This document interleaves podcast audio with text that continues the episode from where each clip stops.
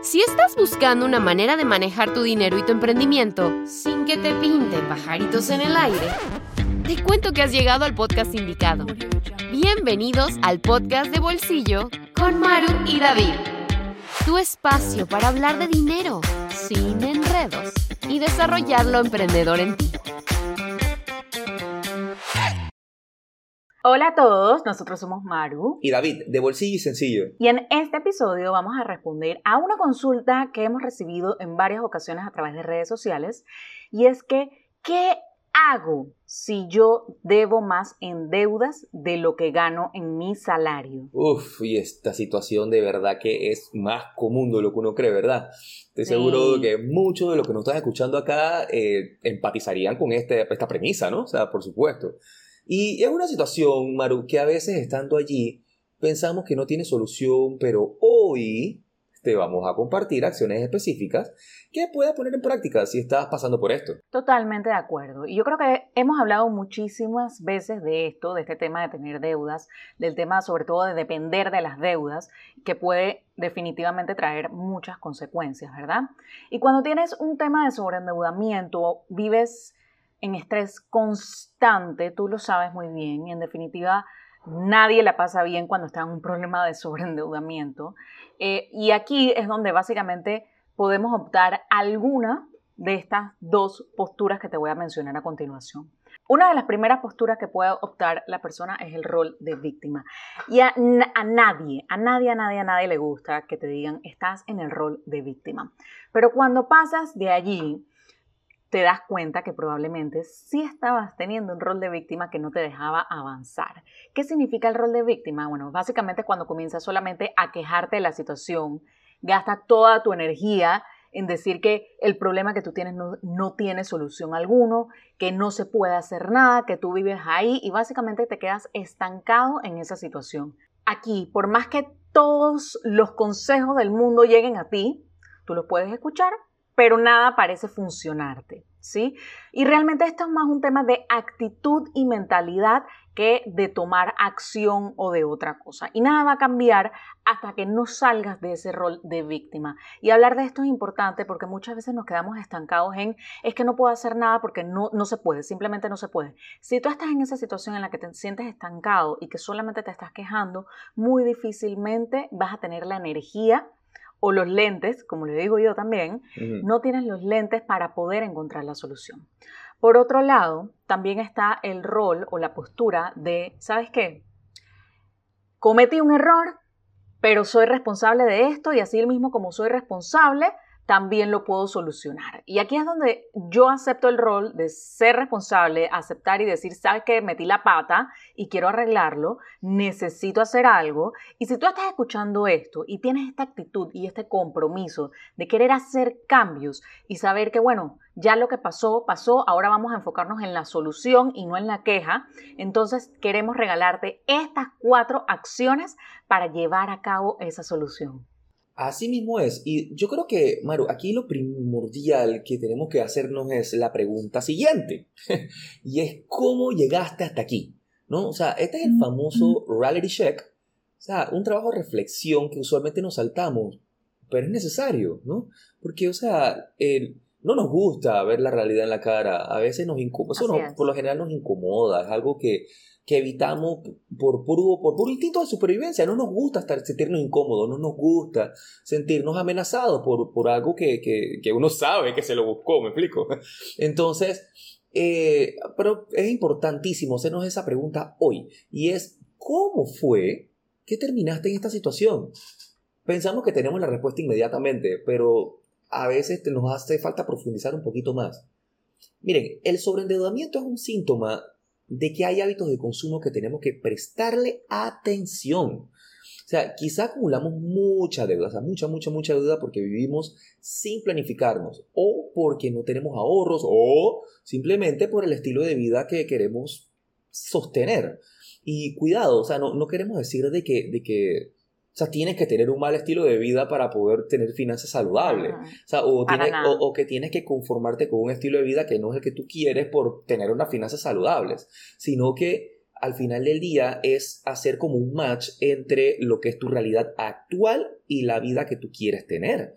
Eh, y entonces ahí donde está, ahora eh, uno debe acomodar, ¿verdad? Eh, aquellas cosas que tú necesitas para poder alcanzar ese estilo de vida, pero si tú quieres forzar el estilo de vida que tienes ahorita para tener, o sea, si tú quieres forzar, perdón, tu esquema de tus finanzas actuales para sostener un estilo de vida, ah, esa es la fórmula del desastre, Maru. Entonces, Lo, ahora aquí es entender qué fue lo que nos llevó a esta situación. O sea, es clave para poder trabajar en ello y poder tener una solución sostenible. ¿sí? O sea, por el contrario, si buscas salir de deuda sin cambiar ningún hábito y solamente buscando soluciones rápidas y mágicas, lo más probable, ojo, lo más probable es que no logres el resultado. Totalmente. Y mira, muchas veces nos saltamos este paso, pero realmente este primer paso nos da luces de realmente qué cosas hay que cambiar y que deben formar parte de la solución al problema. Pero cuando nos saltamos este paso, queremos buscar esas soluciones mágicas que no te van a ayudar, no van a ser sostenibles en el tiempo, eh, que quizás vas a estar bien por un momento, pero luego vas a estar mucho peor. Entonces, esta parte, este primer paso, esta primera acción de hacer ese trabajo de introspección es súper importante.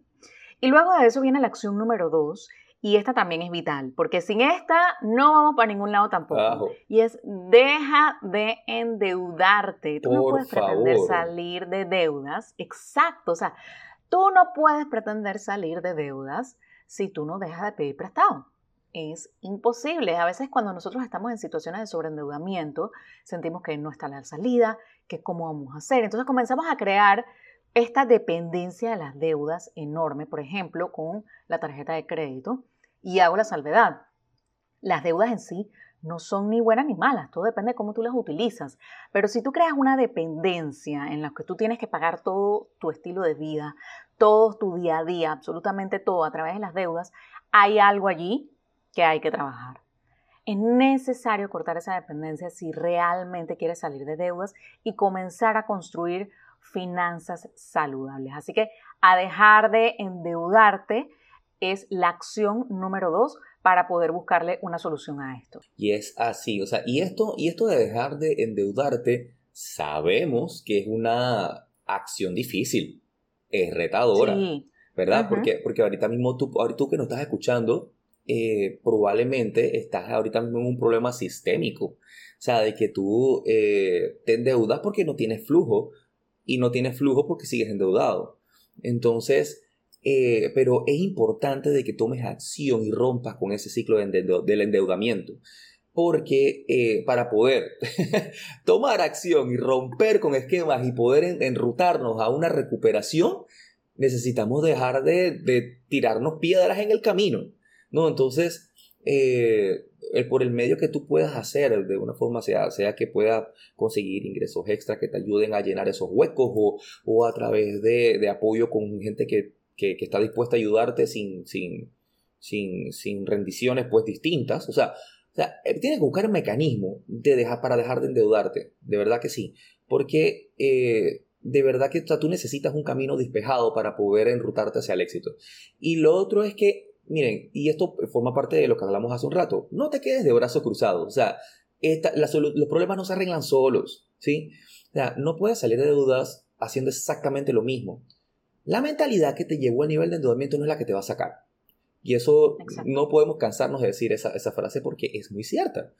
Eh, la, muchas veces el tema del endeudamiento, el sobreendeudamiento, tiende a ser eh, un tema de enfoque tiende a ser un tema de eh, dónde estás poniendo la atención. Eh, a veces, eh, muchas veces cuando quedamos en un problema de endeudamiento dicen, no, pero el problema es que no tengo ingresos suficientes o es que me quedé sin, me quedé sin trabajo esta vuelta o muchas de las veces, y Maru no me va a dejar mentir con muchos de nuestros estudiantes, ya venían endeudados antes de perder su trabajo, ya venían endeudados antes de tener ese revés económico fuerte que los atacó. Eh, y, y, y, muy, y, muchas de las veces esos endeudamientos, esos, esos endeudamientos vienen de decisiones no muy saludables para tus finanzas, que responden mucho a hábitos que tampoco son muy saludables para ti. Entonces, por eso es que es importante eh, revisar nuestros hábitos porque nuestros resultados son, ¿verdad? Producto de nuestros hábitos. Así que tienes que hacer cosas diferentes, tienes que empezar a incomodarte, tienes que empezar a revisar cómo puedes generar ingresos adicionales con lo que tienes. ya sea con lo que tienes en casa, emprendiendo algo con tus habilidades, haciendo horas extra en el trabajo, eh, emprendiendo algo nuevo, o sea, como mencionamos ahorita, o sea, son, son, hay que empezar a, dejar de preocuparse y empezar a ocuparse. Es lo que hay que hacer. Entonces, eh, básicamente, o sea, entremos en acción, manos a la obra. lo más difícil es empezar, pero ya cuando tú empiezas y te pones serio, eh, parece mentira, pero algo mágico se activa y las ideas empiezan a salir eh, y empiezan a salir oportunidades y empiezan a salir cosas, pero eso nada más pasa cuando uno sale del sillón de la comodidad. Exacto, totalmente de acuerdo. Y esa definitivamente es la acción número tres, o sea, no te quedes brazos cruzados, tienes que ponerte en acción, porque si tú no te pones en acción, las cosas no se van a solucionar mágicamente. Y en la acción número cuatro, definitivamente, muy de la mano de tomar acción, es habla con los bancos, habla con las personas a las que le debes y revisa qué puedes hacer, cuáles son los arreglos de pagos a los que puedes llegar, cómo te puedes reacomodar financieramente. No huyas ni te escondas. Así no se va a solucionar el problema. Créeme, probablemente se va a hacer mucho más grande.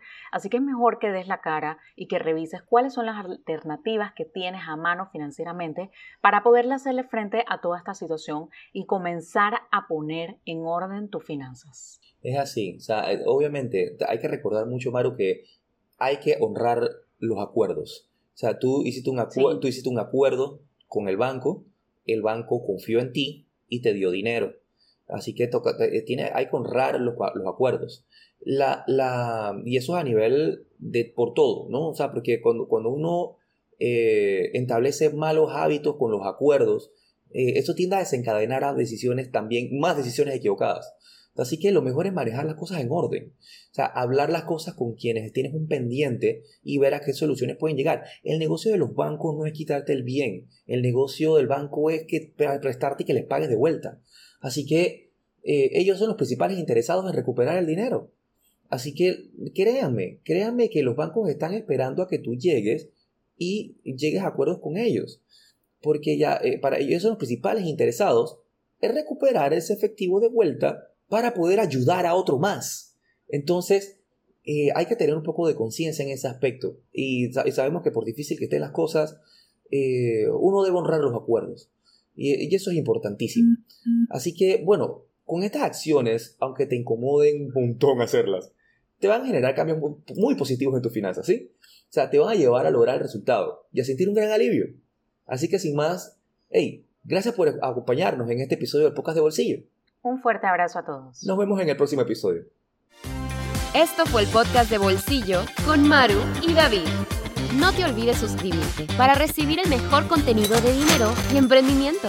Búscanos en Instagram como Bolsillo y Sencillo. Nos vemos en la próxima.